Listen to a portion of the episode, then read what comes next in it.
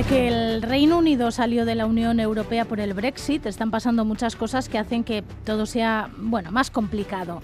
Huelgas, conservadores que renuncian a sus cargos, la dimisión de Boris Johnson, el breve mandato de Liz Truss, la toma de posesión del actual primer ministro, el multimillonario Rishi Sunak, el fallecimiento de la reina Elizabeth II y el ascenso de Charles III, la aparición de un tercer actor en la posibilidad de independencia de Escocia, la justicia británica.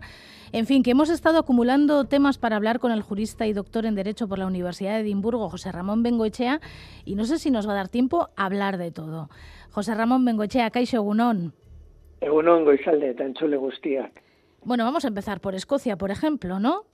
Sí, bueno, efectivamente el Tribunal Supremo del Reino Unido fue consultado por el gobierno escocés sobre la necesidad o no necesidad de contar con un mandato expreso, con una transferencia expresa de la competencia para convocar referéndums. Y bueno, como era en cierto modo de esperar en la interpretación del, Estatuto de Autonomía de Escocia, el Scotland Act, el Tribunal Supremo dijo que efectivamente la convocatoria de referéndums era una competencia reservada al gobierno de todo el Reino Unido y por lo tanto sería necesario que se produjera una delegación de esta competencia por parte del Parlamento británico al Parlamento escocés para poder convocar el referéndum. Es el estatus constitucional que se produce o que existe en la actualidad en el Reino Unido. Por lo tanto, el Tribunal Supremo lo que está haciendo es, yo creo que, constatar cuál es el estado de la cuestión en este momento. Eh, está claro que la competencia para convocar referéndums que afecten a la Unión eh, está residida en el, en el Parlamento del Reino Unido, el Parlamento de Westminster. Eh, para que la pueda ejercer el Parlamento escocés es necesario que se produzca exactamente lo mismo que llevó al referéndum de 2014, que fue el traspaso específico ad hoc de la competencia para ejercerla en ese acto concreto de la convocatoria de un referéndum que se produjo en 2012, previamente al referéndum de 2014. Por lo tanto, habría que seguir el, mismo proceso para volver a convocar un nuevo referéndum. Lo que ocurre es que la decisión es una decisión política y en este momento eh, los Tories han dejado claros, a diferencia de, lo que hizo Cameron en su momento, sobre todo Boris Johnson de una manera muy muy clara, no muy muy tajante, listras en su breve mandato y ahora Rishi Sunak eh, no es el momento de proceder a, esta transferencia, pero mm, veremos.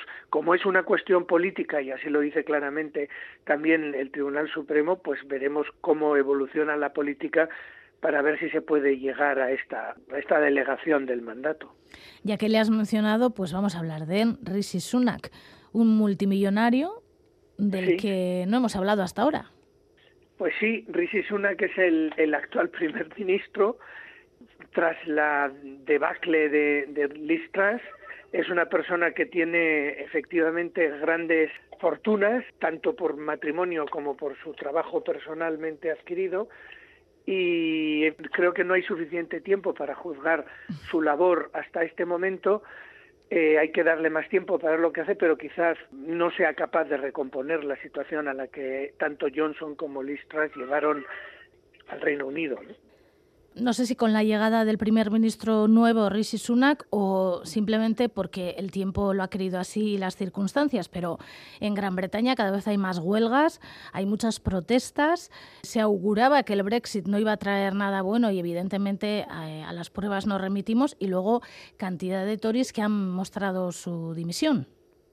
Sí, eh, tienes razón. Yo creo como hemos dicho en repetidas ocasiones, el Brexit realmente eh, está causando estragos en la economía y en la sociedad británica. Los Tories no terminan de admitir que cometieron un error, pero por otra parte Keir Starmer tampoco se atreve claramente a proponer un nuevo planteamiento del Reino Unido a la Unión Europea.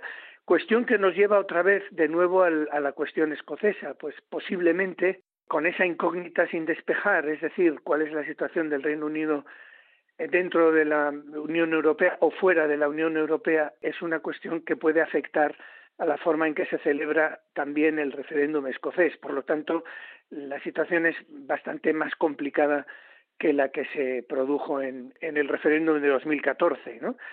Pero bueno, efectivamente, además de los efectos políticos y económicos del Brexit, se están produciendo una serie de huelgas en distintos sectores económicos del país y estos, además de estar relacionados con el Brexit, lo están también con la situación económica en general por la que atraviesa gran parte de Europa, crisis energética, problemas con la inflación, eh, la guerra de Ucrania y, todos sus efectos secundarios. Y esto efectivamente está generando una situación muy compleja en todos los países europeos, pero en el Reino Unido se viene eh, acelerada y acentuada por elementos que sí que están relacionados directamente con el Brexit, relacionados con la escasez de personas capacitadas para ciertos puestos y con una sensación general de, malestar y de desconfianza económica. ¿Y esto puede llegar o llevar a adelantar las elecciones? Yo creo que mm, no van a adelantar las elecciones. Intentarán culminar el mandato. Posiblemente intentarán algún tipo de acuerdo con la Unión Europea similar, dicen algunos, al acuerdo que tiene Suiza, un acuerdo de libre comercio extendido a algunas otras áreas y posiblemente esto pues pueda facilitar algunos movimientos, por otra parte mejorando o arreglando algunos aspectos relacionados con el protocolo de Irlanda del Norte que, que está generando tantas dificultades, aunque esto es difícil que vaya a arreglar los problemas de fondo. Seguramente estarán esperando a, ver si, pueden controlar algo más la inflación, los precios relacionados sobre todo con la energía, ver cómo se desarrolla el invierno, qué crudeza trae, porque esto puede tener efectos importantes también sobre las facturas y ver si con eso pues se alivia un poco la situación general del Reino Unido económicamente hablando. Políticamente hablando, parece ser que los Tories tienen bastante asumido que tienen una situación muy complicada y que va a ser difícil volver a los resultados que había conseguido Cameron y, por supuesto, mucho menos los que consiguió Johnson con esas aplastantes mayorías absolutas, ¿no? Por lo tanto, e-, es muy posible que este sea el momento para los laboristas y que Starmer, que es su líder, pues está manteniendo un perfil bajo, sin pronunciarse de una forma fuerte sobre temas importantes como el Brexit, dejándolos estar, sabiendo que son temas que dividen bastante a la opinión pública. Por lo tanto, no creo que están con una estrategia muy muy calculada de, de intentar no romper ningún plato, ¿no? Ya. He leído que con la llegada de Rishi Sunak han comenzado a, construirse algunos puentes con la Unión Europea y que están, son unas conversaciones que se deben de estar llevando bastante, no en secreto, porque evidentemente si no, no lo sabríamos, pero bueno, que son bastante discretas. Sí, eso parece. Eh, Rishi Sunak, de los primeros ministros últimos, ha sido el que más claro tenía su posición favorable al Brexit. ¿no?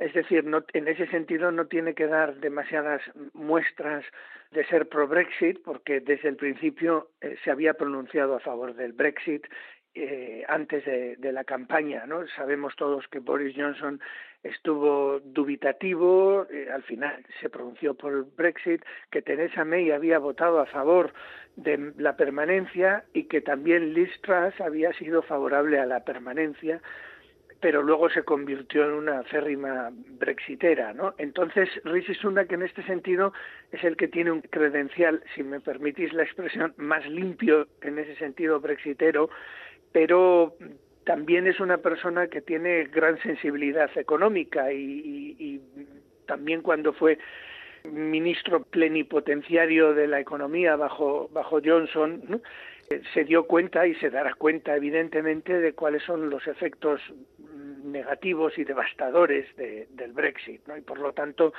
eh, seguramente querrá recomponer esta situación. Lo que pasa es que en el partido Tory los conservadores tienen sectores que son acérrimos brexiteros y cualquier mención del tema Europa para ellos levanta enormes heridas y enseguida se, se ponen en un plan muy ofensivo, ¿no? En ese sentido, lo tiene muy difícil porque si quiere recomponer la relación con la Unión Europea, quizá pudiera empezar con el protocolo de Irlanda del Norte para, para luego dar algunos pasos, pero como bien has dicho, pues seguramente de una forma sigilosa y no excesivamente abierta y pública para no pisar los callos de todos los, los, los más euroescépticos o que tienen, que tienen los Tories. Parece mentira que Gran Bretaña haya llegado a este, a este punto, ¿no? Pues sí, eh, la verdad es que parece mentira con la tradición pragmática que ha tenido siempre ¿no? el país, pero yo creo que ha llegado a un punto, un punto de su historia, ¿no? donde esta tradición pragmática ha chocado también pues con una posiblemente relectura de su pasado imperialista, cierta relectura nostálgica en algunos puntos, o una forma distinta de ver de ver su posición dentro de las relaciones internacionales, ¿no? que mm, al parecer pues querrían eh, obtener más protagonismo en estas relaciones y esto choca un poco con, con el pragmatismo, el pragmatismo que ha sido acentuado además por la guerra de Ucrania, donde el Reino Unido lo hemos visto, ha compartido posiciones con la Unión Europea en cuanto a la actitud que tiene que adoptarse frente a Rusia, sobre todo, ¿no? Pero también, en cierto modo, frente a China. Por lo tanto, esa especie de espacios donde el Reino Unido pudiera haber tenido su visión o su liderazgo propio están muy achicados. Está, está realmente alineado en política internacional con el con el resto de en relaciones internacionales con el resto de la Unión Europea y por lo tanto el pragmatismo les terminará haciendo ver ¿no? que su margen para hacer una política independiente, autónoma, propia y distinta es realmente muy reducido y que, y que donde realmente van a sacar más resultados es mediante la cooperación, que es el otro alma pragmática que habían tenido los británicos, ¿no? Entonces yo creo que al final terminará predominando este alma más pragmática frente a estas lecturas, em, yo creo que un poco alocadas de su propio pasado imperial. ¿no? O sea, que tú crees que acabarán volviendo a la Unión eh, Europea.